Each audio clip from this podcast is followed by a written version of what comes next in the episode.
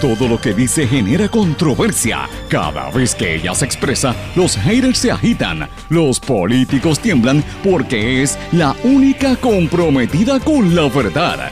Periodista, bloguera, relacionista licenciada, analista de la noticia, escritora y le dicen la provocadora en las redes sociales. Y ahora comienza en blanco y negro con Sandra Rodríguez Coto. Bienvenidos a su programa en blanco y negro con Sandra para hoy, jueves santo 9 de abril del 2020. Les saluda Sandra Rodríguez Coto.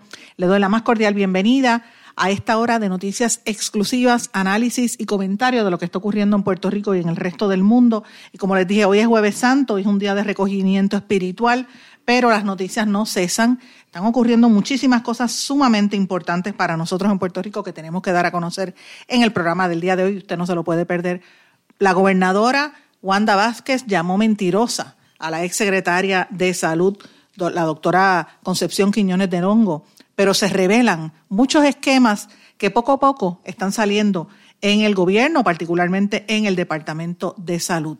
¿Cuál es el problema, señores? Y hoy lo vamos a discutir hasta la saciedad como parte de una investigación que empezamos a revelar esta mañana en una transmisión en un Facebook Live que hicimos que es parte de, las investigaciones que llevamos haciendo hace más de un año, particularmente las últimas semanas, sobre cómo la destrucción se ha entronizado en todo el gobierno, pero en particular en nuestro sistema de salud. Y esto es sumamente peligroso en medio de esta pandemia. Señores, confirmamos en exclusiva cómo han ido sacando médicos y salubristas del mismo departamento de salud para ubicar a personal sin experiencia solamente porque son políticos del clan de Mabel Cabeza. La gobernadora Wanda Vázquez cayó sobre su relación con Adil Rosa, una de las chicas del clan de Mabel Cabeza de allí mismo de la fortaleza.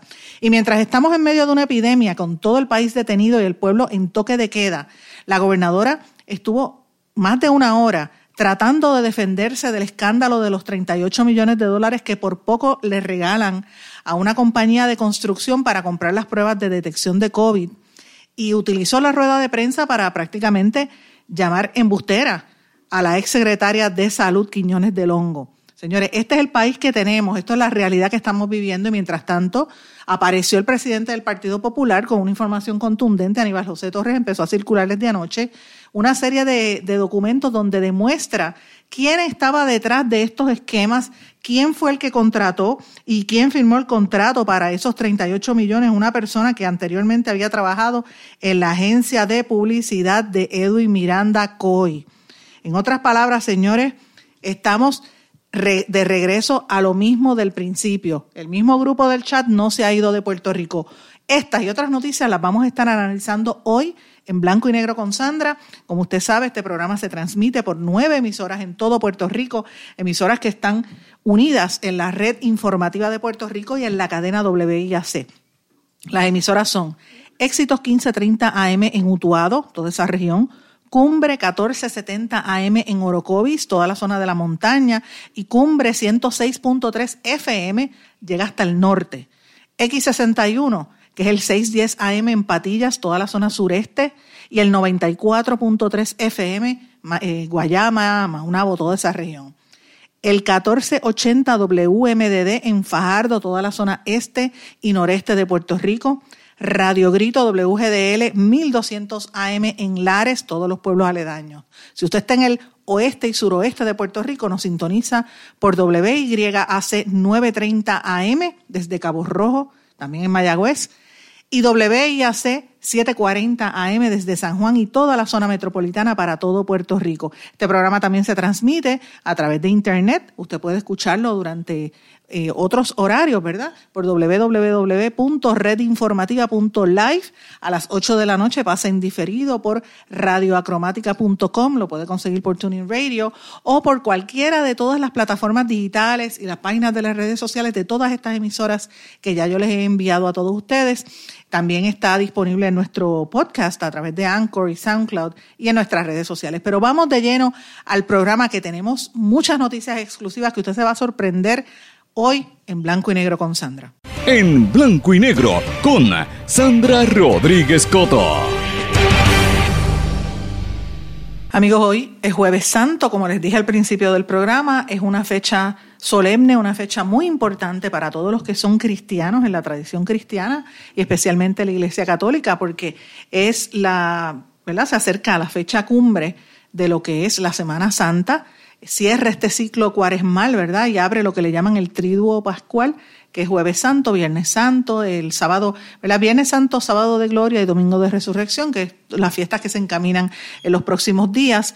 Eh, y en el caso de hoy, es una fecha importante porque para los que somos cristianos o católicos, pues recordamos la última cena que tuvo Jesucristo con sus discípulos, la institución de la Eucaristía, el, orden sacerdotal, el lavatorio de los pies y otra serie de ritos y bien tradicionales de lo que es la religión eh, católica o cristiana. Y vamos a hablar más en detalle de esto un poquito más adelante.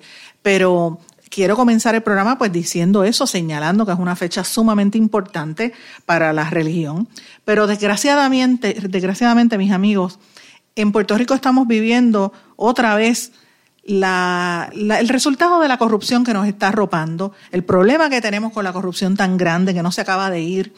Y hay que seguir denunciándolo y hay que seguir diciéndolo. Yo me alegro que la prensa finalmente se ha despertado y están investigando lo que ocurre en el Departamento de Salud, porque francamente a veces el proceso es poco aislado y uno se siente solo, tratando de indagar e indagar los esquemas, los problemas, las controversias que hay, que como yo siempre digo, señores, la corrupción mata, la corrupción es asesina, la corrupción mata porque les roba los recursos a la gente que más lo necesita, a los vulnerables, a los pobres, a los niños, a los discapacitados, a los enfermos, a los viejos. Y ahora mismo todos somos vulnerables, mis amigos, con esta pandemia. Y lo que representa el COVID, la seriedad que es esta enfermedad, no podemos darnos el lujo de tener un gobierno corrupto y no podemos darnos el lujo de tener instituciones con corrupción.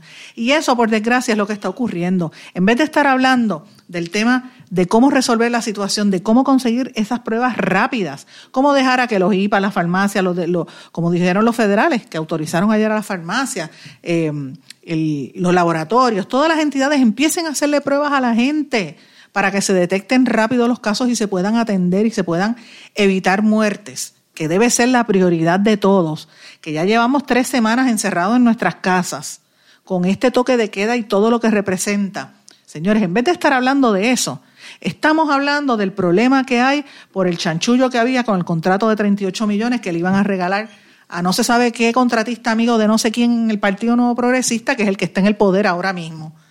Y la gobernadora dedicó horas, casi dos horas, entre la conferencia y otros momentos, la, la contestarle preguntas a la prensa anoche para tratar de salvar cara y responder a las declaraciones que hizo la ex secretaria interina, la doctora eh, Concepción Quiñones de Longo, que estuvo en unas vistas en la legislatura bajo juramento, donde dijo que empleados de la agencia y asesores ligados a Fortaleza actuaron por encima de sus decisiones como jefa del departamento. Y ella se reiteró en lo que dijo y se reiteró en sus denuncias y los legisladores le cuestionaron que por qué vino a hablar al final cuando iba a renunciar y no lo dijo antes, que ese es parte del problema, señores.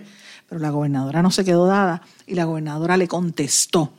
Y la gobernadora empezó con una discusión prácticamente y en otras palabras, lo que quiso decir fue, usted es una embustera. Básicamente eso fue lo que dijo la gobernadora. Escuchemos parte de lo que le dijo la gobernadora a la doctora Concepción Quiñones de Longo. En semanas pasadas, la ex secretaria del Departamento de Salud indicó que se habían perdido unas pruebas, unas pruebas rápidas. Y eso no es correcto. Y ella sabe que eso no es correcto. ¿Por qué no es correcto? Porque ella dijo, cuando ella renunció, que la razón para renunciar era que la estaban obligando a firmar un contrato para entregar unos ventiladores en 16 meses. Ahí, yo lo pude ver porque se lo pedí a los funcionarios para poder dirigirme a mi pueblo. Correo electrónico que ella misma recibió el 24 de marzo, donde la compañía que estaba ofreciendo el ventilador le dice, me equivoqué, no son 16 meses, son durante el curso de 16 semanas se estarían entregando. Ese correo electrónico, la doctora lo recibió el 24 de marzo. Ella renunció el 26 de marzo. Por lo tanto, cuando ella le dijo al pueblo de Puerto Rico que la querían obligar a hacer eso, ella sabía que no era correcto. Cuando yo escuché esas declaraciones de la gobernadora en respuesta a lo que había pasado durante el día de ayer en las vistas con la ex secretaria, ¿usted sabe lo que vino a mi mente? Vino un episodio en nuestra historia pasada, que yo recuerdo de haberlo visto cuando niña en la televisión, y voy a poner un poquito del audio a ver si ustedes lo recuerdan. Miguel Hernández Agosto en el Senado y, en, y donde porque quiera que se te, Porque descubrí la verdad de maravilla. Porque descubrí la verdad de maravilla. En ninguna de participación aquí en el gobierno. Porque descubrí la verdad de maravilla, Ahora, Carlos. Vamos a dejar cállate la boca y déjame hablar a mí. ¿Ah? Yo sé que de alguna manera se logró, después que tú le diste los votos a Carter en marzo, que separaran una investigación del Cerro Maravilla que Eso tenía mentira el gobierno tuya, eso federal. mentira Eso es cierto y te lo pruebo. Eso es cierto. Tuya, que miente que eres tú. Tú eres mentiroso. Tú eres mentiroso. Lo has sido toda tu vida. Toda tu vida, mentiroso. Están ante el Mentiroso. pueblo Lo que pasa es que las verdades a ti te duelen. Te duelen las verdades. Te duelen, te te lo pruebo. Te duelen las verdades. eres el que habla con mentira. Te duelen las verdades. A mí no me duele Te duelen las verdad. verdades. Quiero preguntar a los, dos, Mentiroso. a los dos, a los dos invitados. ¿Qué ha logrado Puerto Mira, Rico? si este es el problema con Carlos, que no entiende más que de confrontaciones que tiene este país Que está siempre provocando, que está aquí tú. El que está provocando es Miguel Hernández lo sabe. Señores, ese era el vídeo histórico del compañero Luis Francisco Ojeda en Guapa Televisión hace muchos años, cuando él tenía el programa de televisión Ojeda Sin Límite. Y yo siempre recuerdo ese vídeo porque me acuerdo que estaba en la escuela cuando lo vi por la televisión, donde estaba el entonces presidente del Senado, Miguel Hernández Agosto, rebatiendo con el ex gobernador don Carlos Romero Barceló y uno le dice embustero y mentiroso al otro.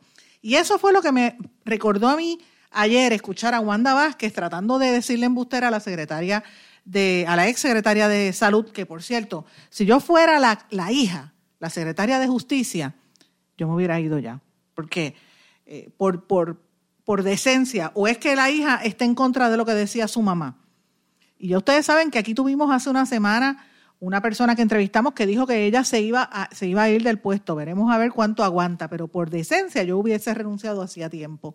Señores, y parte del problema que hay es que la gente no le está creyendo a la gobernadora. Los agarraron en, en, pifia. Son casi 40 millones de dólares que le iban a dar a una compañía de construcción. ¿Qué tiene que ver una compañía de construcción con unas pruebas? ¿Qué tiene que ver, señores? Entonces el presidente del Partido Popular, Aníbal José Torres, que por fin sale, y yo sé que él escucha este programa porque él lo escucha a través de Cumbre, y él siempre me lo dice, cada vez que me lo encuentro por ahí o me manda mensajes, porque a mí me llaman casi todos los políticos, y usted se sorprenderá que yo aquí no, no entrevisto políticos, no quiero entrevistar políticos, no me, no, para eso usted oígalo en cualquier otra emisora, yo aquí hago el análisis, pero a mí todos me llaman y los candidatos me tienen loca para que yo los entreviste, señores. Yo solamente traigo cuando son temas importantes.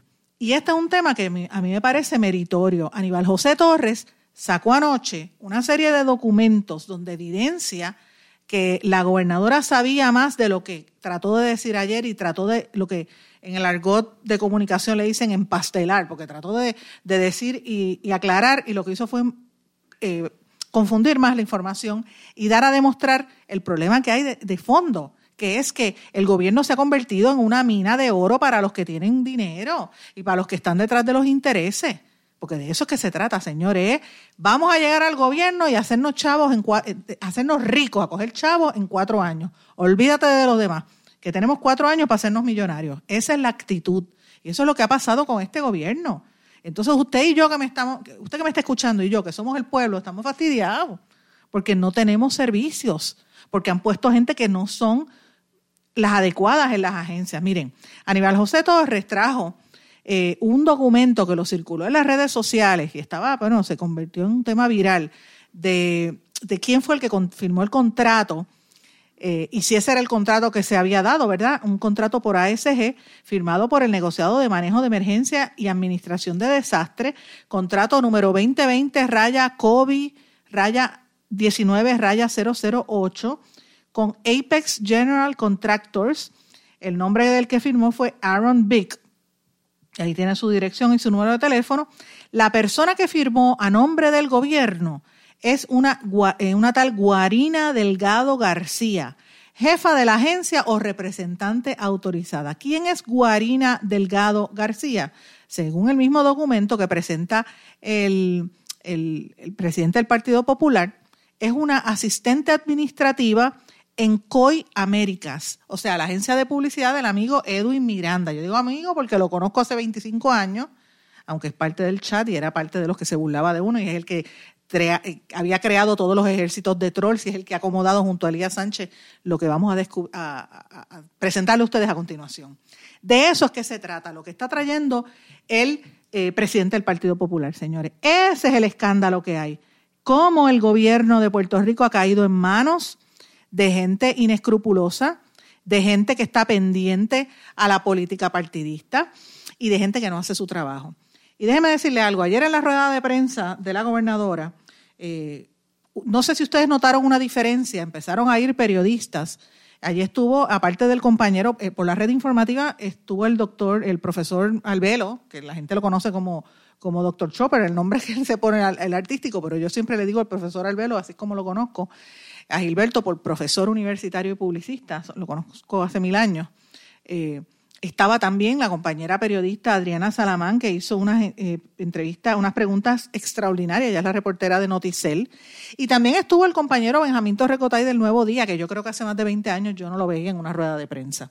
¿Por qué esto surge? Porque a raíz de todas estas situaciones y en la última rueda de prensa que citaron el, el domingo, me parece que fue, hacía falta más participación de prensa que los periodistas están dormidos, no quieren ir. Mucha gente me reclamaba, Sandra, ¿por qué tú no vas a las ruedas de prensa? Mira, yo en algún momento iré, en algún momento lo voy a hacer y lo estoy pensando seriamente. Pero cuando, como es un una persona por medio, ya iba a ir, ya el velo iba de camino, pues no valía la pena que yo estuviera eh, yendo hacia allá. Así que trabajamos en conjunto. Él buscó las informaciones allá. Pero si ustedes notan, empezaron a hacerse unas preguntas cada día más fuertes la compañera de Noticel, a quien felicito, Adriana, hizo una muy buena pregunta. Ella increpó a la gobernadora, le preguntó que quién fue el que inició el tracto de la orden de compra. Y la gobernadora lo que hizo fue aludir al Departamento de Salud y a las cotizaciones de Apex, etcétera, pero no quiso hablar sobre Adil eh, Rosa, sus vínculos con esta señora Adil Rosa. Tampoco quiso decir cuáles son sus relaciones con otras personas que tienen que ver con esta situación del departamento. Señores, y esto me trae a lo que nosotros revelamos esta mañana y está incluido en un artículo publicado en nuestro blog, que lo vamos a estar compartiendo en breve, eh, sobre esta situación el caos que, hay en el Departamento de Salud que nos está costando vida, señores. ¿Qué es lo que hay detrás de todo esto? Para empezar, la relación íntima entre Wanda Vázquez, Adil Rosa, Mabel Cabeza y todo el grupo de las chicas del clan de Mabel, porque así es que le llaman las protegidas de Elías Sánchez, que las hemos estado hablando y mencionando aquí consistentemente en los, en los, últimos días. Y este, este contrato de 38 millones es lo que eso revela. ¿Quién está detrás de ese contrato? Eso es lo que hay que averiguar. ¿Cómo se llegó a ese contrato? La raíz de este problema tiene dos, dos, dos casos principales. Rafael Rodríguez Mercado, quien estaba al mando de, como secretario de Salud, y Mabel Cabeza. Y señores, en medio de esta controversia que tenemos en esta, esta, pandemia con el coronavirus, el tú saber que en el Departamento de Salud lo que hay es un caos, pues mira, es bien difícil. Y yo le anticipo, yo no digo que el culpable es el doctor Lorenzo González, jamás podría decir eso. Por el contrario, pienso que Lorenzo González es digno de pena, porque está solo y le ha tocado un tostón tratar de enmendar la politiquería y podredumbre, que hay allí, señores.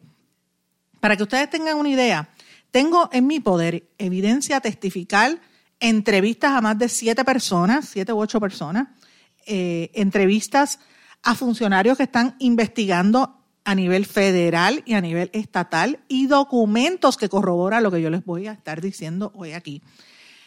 Señores, el Departamento de Salud, encabezado por Mabel Cabeza, sacaron y destruyeron toda la estructura que había por años de los directores regionales para ubicar en esas posiciones a gente afines al gobierno de turno y más que al gobierno a Elías Sánchez y a Mabel Cabeza.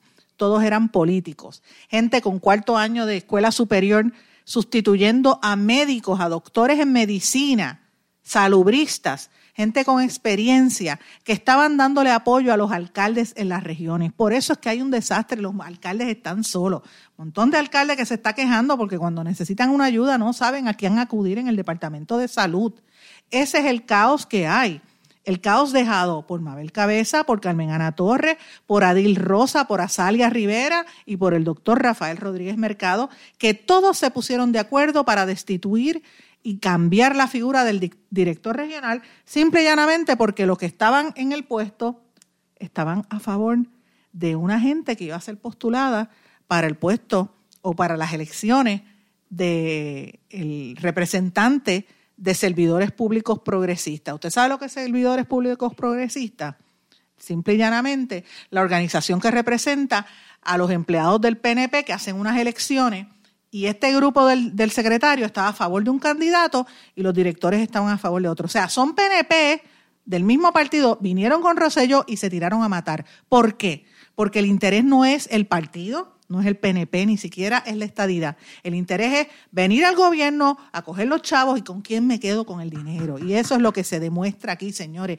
Y mientras tanto, usted y yo, nuestra salud está en peligro porque esta gente es la que está dirigiendo, señores. Y vamos a entrar en detalle de quiénes son esas personas que, que este grupo, Mabel Cabeza, Adil Rosa, Carmen Ana Torres, Azalia Rivera y el doctor Rafael Rodríguez Mercado sacó, que muchos de ellos fueron a la, a, la, a la, legislatura, incluso hay legisladores, Margarita Nolasco tiene que rendir cuentas aquí, porque ella sabía de esta situación eh, y otros legisladores también estaban al tanto de esta situación. Nelson Cruz tiene que rendir cuentas porque sabía de esto hace tiempo. Ellos fueron incluso el, que, el que fue secretario de la gobernación, Raúl Maldonado. Sí, el papá de Raúl y el ex secretario de Hacienda sabía de esto también y no protegieron a esos empleados. Cuando regrese de la pausa voy a entrar en detalle de esta situación, señores, y ustedes se van a sorprender para que ustedes entiendan en manos de quién está la salud de Puerto Rico. Eso es lo que tiene a uno totalmente indignado y nos tiene que tener bien preocupados porque mientras la gobernadora está hablando en este dime y direte con la ex secretaria, el pueblo está a expensas de una gente que eran la más preparación que tiene es una que era técnica de uñas. Con eso los dejo. Vamos a una pausa, regresamos enseguida. No se retiren, el análisis y la controversia continúa en breve, en blanco y negro, con Sandra Rodríguez Coto.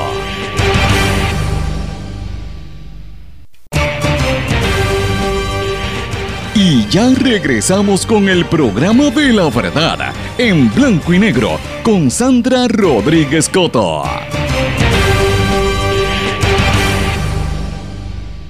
Regresamos en blanco y negro con Sandra. Bueno, les dije que vamos a hablar de lo que hemos estado investigando que ocurrió en el Departamento de Salud y cómo fue que desmantelaron las oficinas regionales y el, impacto que esto va a tener y está teniendo, sobre todo a nivel de la región y sobre todo los alcaldes, que es a, quien más afecta, y a la gente fuera del área metropolitana. Pero tengo que mencionarles algo que se me pasó en el segmento anterior cuando estaba describiendo la denuncia que hizo el presidente del Partido Popular.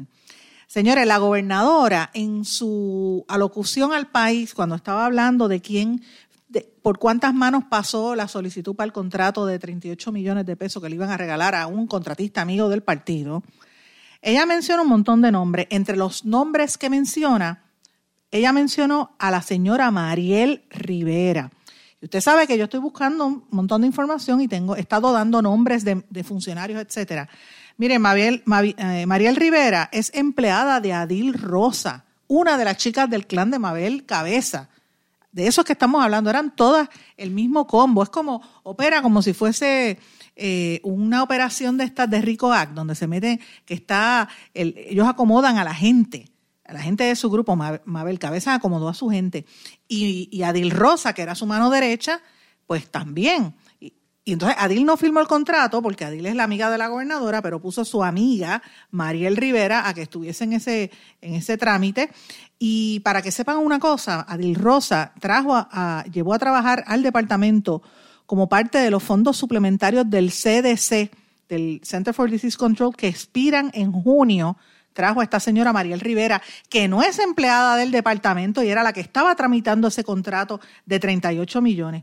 Esta señora Mariel Rivera cobra 33.600 dólares a través de un contrato de servicios profesionales. Eh, se dice que no tenía experiencia previa a compras y que es, eh, se alega que es pariente de Adil Rosa. Esto no lo he corroborado, pero varias fuentes insisten en que son parientes. Definitivamente no es la persona que tenía la autoridad para aprobar ese tipo de transacción y menos si es una contratista. Detalle que la gobernadora Wanda Vázquez omitió en sus declaraciones de ayer. Esa orden se firmó el día que la doctora Quiñones de Longo renunció y el día después que la doctora Quiñones de Longo había salido del puesto. Así que ya la prensa había reportado que Adil fue quien lo firmó. Así que, señores, eh, es importante que se declare esto. El, secretario de Salud, Lorenzo González, que yo sé que escucha este programa y la gente en Fortaleza también, eh, estoy esperando una respuesta del secretario para una entrevista de él y del señor Dobek Barreiro, que supuestamente me iba a llamar ayer y no me llamó, eh, porque quiere que yo le dé oportunidad, yo con mucho gusto, pero llámeme, no me deje esperando, porque si me prometen una cosa, cúmplala.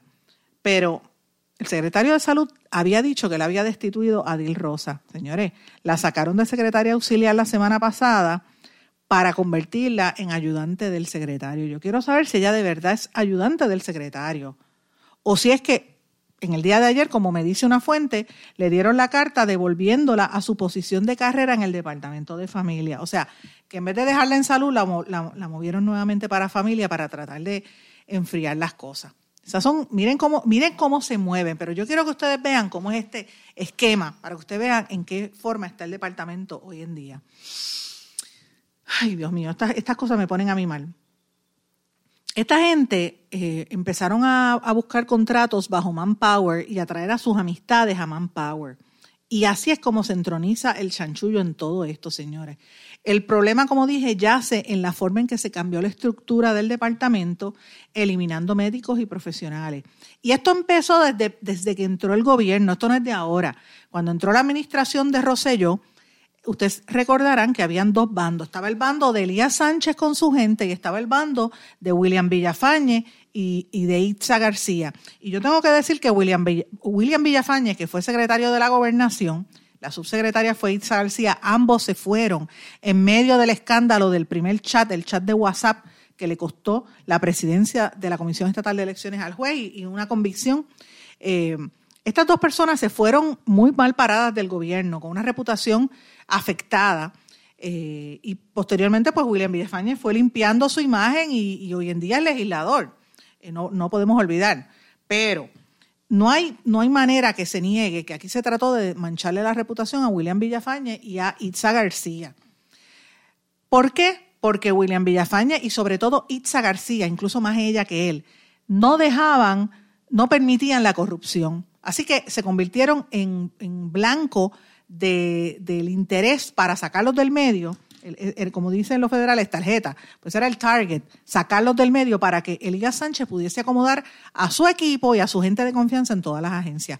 Una vez explota el escándalo del chat de WhatsApp donde estaban politiqueando, particularmente Isa García, se tienen que ir. Y eso permitió que Elías Sánchez eh, metiera a toda su gente y, ahí fue a sus anchas, señores. Eh, esta gente del grupo de las chicas de Mabel cabeza, le decían el grupito PEN, por la palabra, usted sabe cuál es, que termina con dejo, y las primeras tres letras son PEN, así le decían a la gente que se oponía a ellos, el grupito PEN, y eran todos médicos y gente preparada. Y usted sabe lo que es que usted trabaja en una dependencia de gobierno y que usted puede tener su ideal, eh, todos eran PNP, y venían otros compañeros de su partido y le dijeran PEN cuando esos otros compañeros no tenían ni la preparación académica ni la formación en salubridad dirigiendo oficinas. E, esto es fuerte. Y esto lo sabía Margarita Nolasco, lo sabía Nelson Cruz, lo sabía eh, Raúl Maldonado, lo sabían un montón de alcaldes y lo sabían un montón de legisladores que no hicieron nada. Ellos van a tener que rendir cuentas sobre esto, pero bueno, vamos, vamos de, lleno porque me quedo eh, en el shock de cómo esto operaba cómo estas personas, el clan de Mabel Cabeza, que era Mabel Cabeza, Adil Rosa, Carmen Ana Torres y Azalia Rivera en Recursos Humanos, junto al doctor Rafael Rodríguez Mercado, empezaron a quedarse con el departamento. Reunieron primero a los directores regionales y les bajaron los sueldos a cuatro mil dólares después de que ellos se fajaron en el huracán María. Miren, si el sistema, los hospitales no colapsaron, fue precisamente porque muchos de estos directores regionales eran el enlace, buscaban las plantas eléctricas, estaban apoyando a los alcaldes de la manera en que podían, sin los recursos de San Juan, porque en San Juan les estaban entorpeciendo su trabajo. Y a pesar de todo eso, ellos trataron de ayudar en ese proceso. Pues señores, estas chicas del clan empezaron a hacerle campaña a, ellos apoyaban a la señora Ada Rojas, que junto a Ana Lola, eh, habían dos mujeres, Ada Rojas y Ana Nolasco. Ana Nolasco era la favorita de todos los empleados de salud y las dos estaban compitiendo para, ser eh, para ver cuál era la que iba a, a, buscar el puesto de representante del gobierno en la Organización de Servidores Públicos Progresistas. Las chicas del clan favorecían a Ada Rojas, pero eh, no, no querían, no soportaban a Ana Nolasco porque ella no les rendía pleitesía ni tampoco les aplaudía las fechorías que estaban haciendo en el departamento. Y, estoy utilizando términos dichos por las mismas fuentes con quienes he estado conversando, señores. En horas laborables estaban las chicas del clan de Mabel, Carmen Ana, Salia, haciendo campaña. En vez de estar trabajando, lo que hacían era campaña. Mira, tienes que ir a votar. Llamaban a los empleados, los hostigaban en horas laborables para que votaran y, el mismo secretario, dicho en Telemundo en una entrevista, el ex secretario Rodríguez Mercado admitió que él estuvo haciendo campaña política, lo cual le debió haber valido por lo menos una sanción de ética gubernamental, pero le tiraron la toalla. Las elecciones fueron en diciembre primero del 2018 y utilizaron a todos los empleados de Manpower para moverlo, incluso algunos de ellos votaron y ganaron, ganó la, empleada que ellos querían. Eh, ganó Lisa Miranda y Teresa Soto, que eran las dos que ellos estaban favoreciendo. Así que, ¿qué pasó? Inmediatamente ganan ellas, viene el secretario de salud y dice, voy a eliminar el puesto de los regiones, de los directores regionales, porque eh, la Junta Control Fiscal me quitó, el, me quitó el dinero. Primero les baja el sueldo y después dijo, le quitó el dinero. Las regiones son en Arecibo, Bayamón, Caguas, Mayagüez, Metro, Fajardo y Ponce. Todas las personas que estaban en esas eran médicos o eran licenciados en eh, farmacia o licenciado con maestría en enfermería, en salud, en salud pública y cosas por el estilo, señores, y en su lugar fueron ubicando a personas que lo que tienen es cuarto año de escuela superior o que eran recaudadores en campañas políticas o que eran eh, técnica de uña. Esta señora que era técnica de uña, es que me quedó en shock, como ella sustituyó a una doctora en medicina y se, gana, se ganaba casi el doble. Y una vez llega al poder, empezó a poner en, en salud a meter allí a, su hermana, a su cuñada, a, medio mundo eh, de familiares sin las dispensas de vida y el, el secretario de salud lo permitió, para que ustedes vean. Entonces, en todas las regiones hay personas que no tienen la preparación y yo les invito a que busquen en mi blog en blanco y negro con Sandra para que ustedes vean lo que yo estoy diciendo. Los tengo con nombres y apellidos, con su preparación, el desglose de la preparación de cada una de ellas, de ellos, cuánto se ganaban, evidencia de cuánto se ganaban, siete mil 8 mil, 6 mil dólares al mes, señores. Todas respondían a Valery Rodríguez y a Elías Sánchez y a Mabel Cabeza. Y de eso es que se trata, señores. Hay algunas que incluso eh, ubicaron no solamente en salud, sino en, en, otras dependencias, el cannabis medicinal a sus familiares. Y de eso es que se trata. Porque a la hora de la verdad, mis amigos, este, este caos puede costar vidas. Y yo vuelvo a lo que dije al principio, porque es que yo doy estos escándalos para que nosotros entendamos qué es lo que está pasando. Esta gente es la que se supone que sean los enlaces con los alcaldes. Por eso ahora mismo los alcaldes, ustedes pregúntenle a cualquier alcalde, estaban volviéndose locos porque no saben cómo conseguir o qué, qué buscar para poder empezar a dar las pruebas de COVID y empezar a, contabilizar los positivos, los negativos y atender esos casos. Cuando usted tiene un montón de casos, eh, que empiezan a salir de esta pandemia o de esta epidemia, tú quieres llamar al departamento para reportarlo. Ellos no tienen, no pueden hacerlo. ¿Por qué? Porque los que ahora son enlaces regionales, ese es el título que le pusieron para quitarle el puesto de, de, doctor, de director regional, pues estos enlaces se ganan más dinero, pero lo que hacen es entorpecer. No entienden absolutamente nada porque todos vienen de otras dependencias y no venían de salud pública, con excepción de una, que es la sobrina de Roger Iglesias, que fue la que dejaron precisamente por ser sobrina de un político. De eso que estamos hablando, mis amigos. Entonces, yo vuelvo y digo, todo este caos que dejaron entronizado nos puede costar vidas. nos puede costar vida. Y yo creo que al secretario actual de salud, al doctor Lorenzo González, todo se le va a hacer bien difícil tratar de conseguir sustitutos, a menos que saque a todos estos enlaces incompetentes y vuelva a restituir y vuelva a poner y restituya los puestos a los que sacó el anterior secretario, que eran médicos comprometidos y personal comprometido con las regiones y más que nada respetados por los alcaldes. De eso que se trata, todo esto y de cómo es el amiguismo entronizado en, las entrañas del poder político y del gobierno de nuestro país, mis amigos. No podemos, no podemos esperar más. Este país tiene que limpiarse y esto tiene que eliminarse. Y la gobernadora, en vez de estar hablando y hablando y hablando y entrar en, esa, en esa tiraera con la secretaria que salió, póngase a trabajar y limpie, limpie la casa. Pero claro, no lo quiere tocar porque ella es amiga de las chicas del clan de Mabel.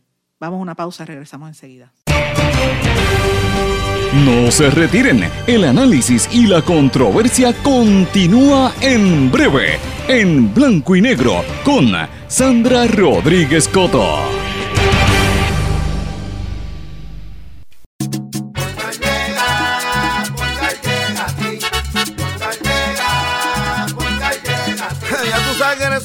Responden, pero ahora botaron la ola, porque ya no importa en qué parte de la isla estés. Si tuviste un accidente, mi gente de Poingal le llega a tu casa o trabajo para que no te complique. Con servicio en todas partes de la isla y el mejor servicio al cliente. Por eso y mucho más, yo Piru lo digo, yo quiero Poingal. ¡Duro!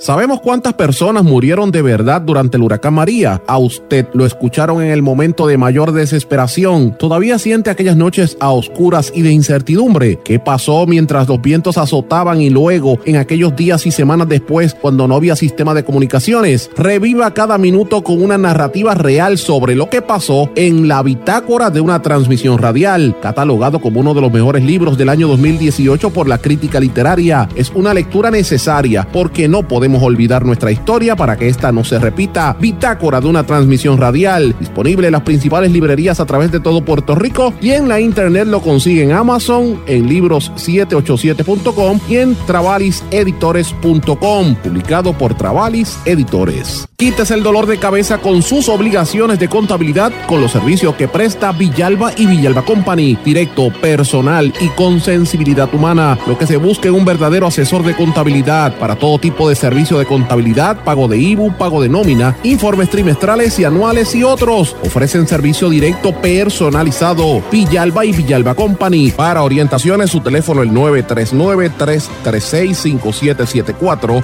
939-336-5774. Y ya regresamos con el programa de la verdad, en blanco y negro, con Sandra Rodríguez Coto.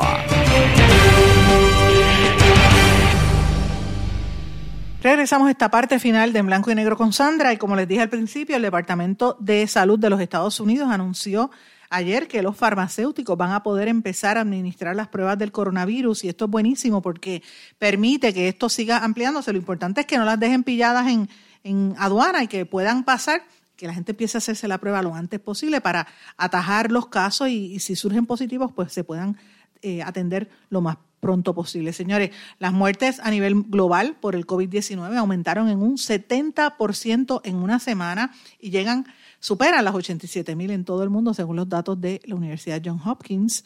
Es un incremento de un 7% de las muertes, increíble, de un 50% en cuanto a los infectados en menos de una semana. es fuerte. América, todo el hemisferio americano se prepara para tratar de de, ¿verdad? atender esta pandemia en plena Semana Santa, cuando ya en toda nuestra región lleva sobre 16 mil muertos. La Organización Mundial de la Salud confirmó que desde principios de año 1.350.000 personas han contraído el coronavirus y casi 80.000 han muerto en el mundo. Estados Unidos es el foco actual de la pandemia. Así que esto es parte del problema. De hecho, el récord diario de Estados Unidos se registra en 1973 muertes en 24 horas. El total se acerca a los 15.000. Hay 430.000 personas eh, infectadas en todo el país. 431, debo decir, es la cantidad. Es una situación sumamente triste, es muy fuerte lo que está ocurriendo en los Estados Unidos.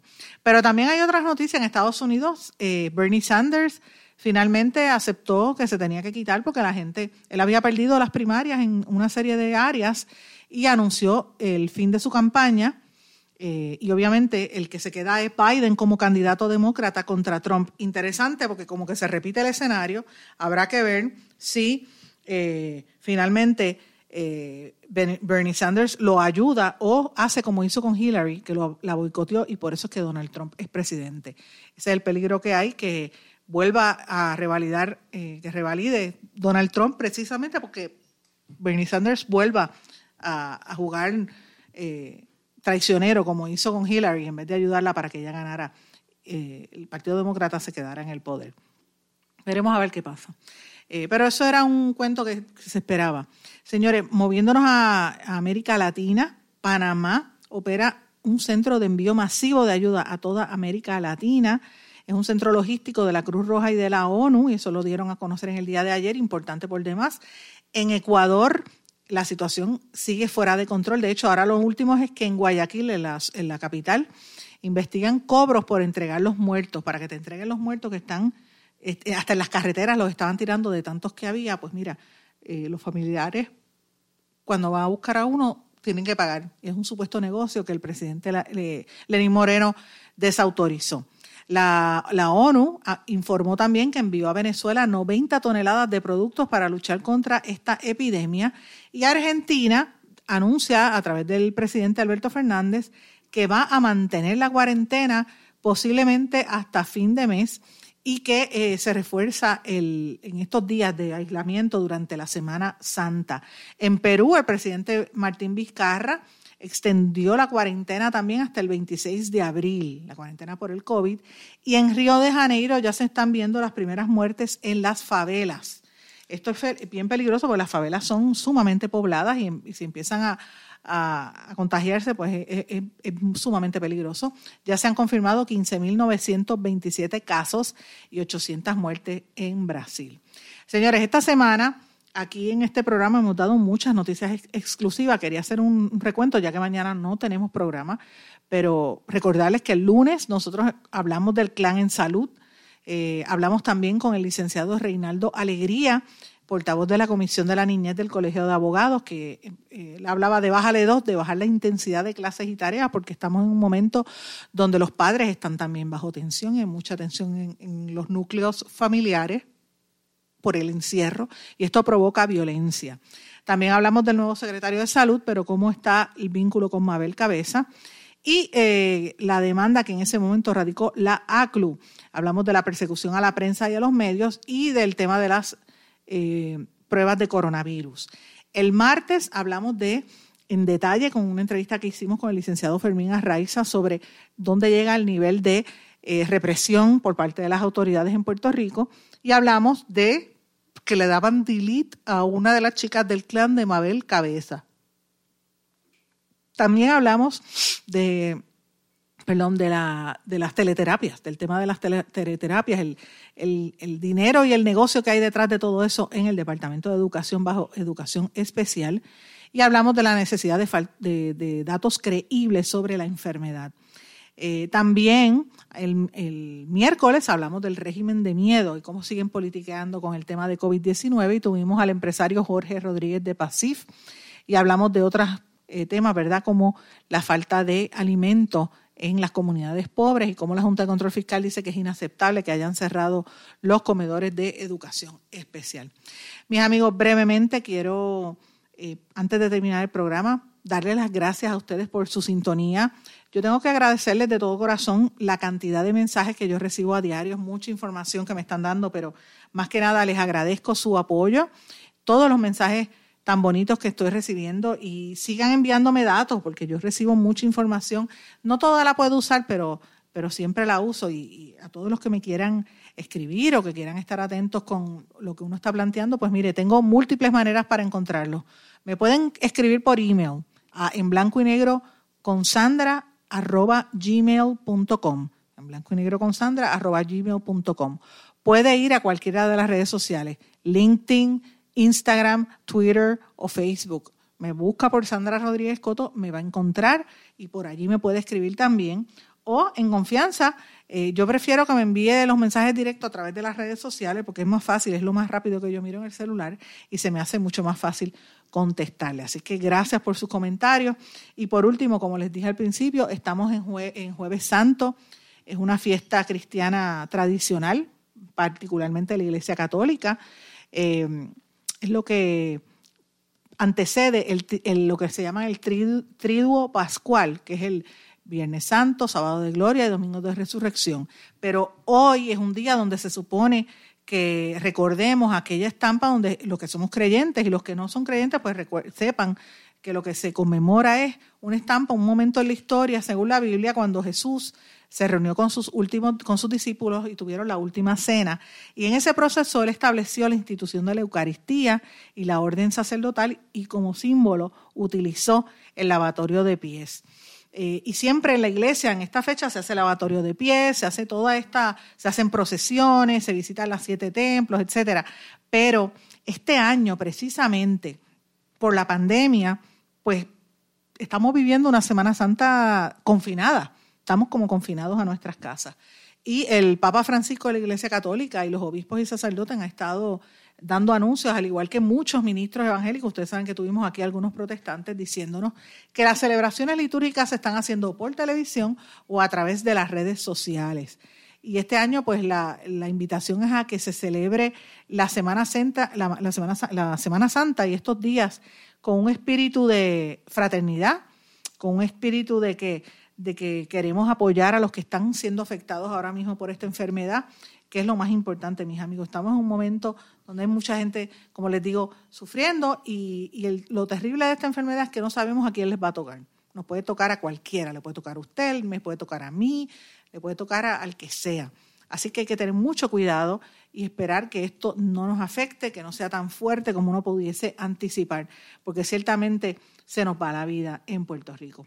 Señores, y, y por último, quería mencionarle, sé que me han estado pidiendo información sobre eh, la dificultad que tienen para acceder a los servicios de eh, desempleo.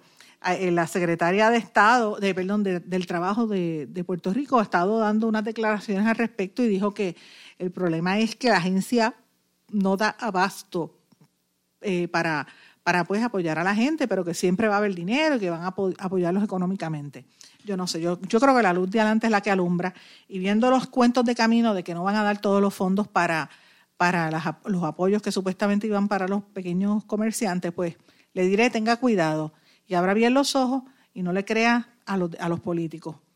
No les crea, usted parta de que, de que no están diciéndole la verdad, porque aquí hablaron de que se iban a crear 30.000 empleos si se hacía la reforma laboral y yo todavía estoy esperando esos empleos, nunca se crearon. Así que la demagogia eh, también mata, al igual que la corrupción.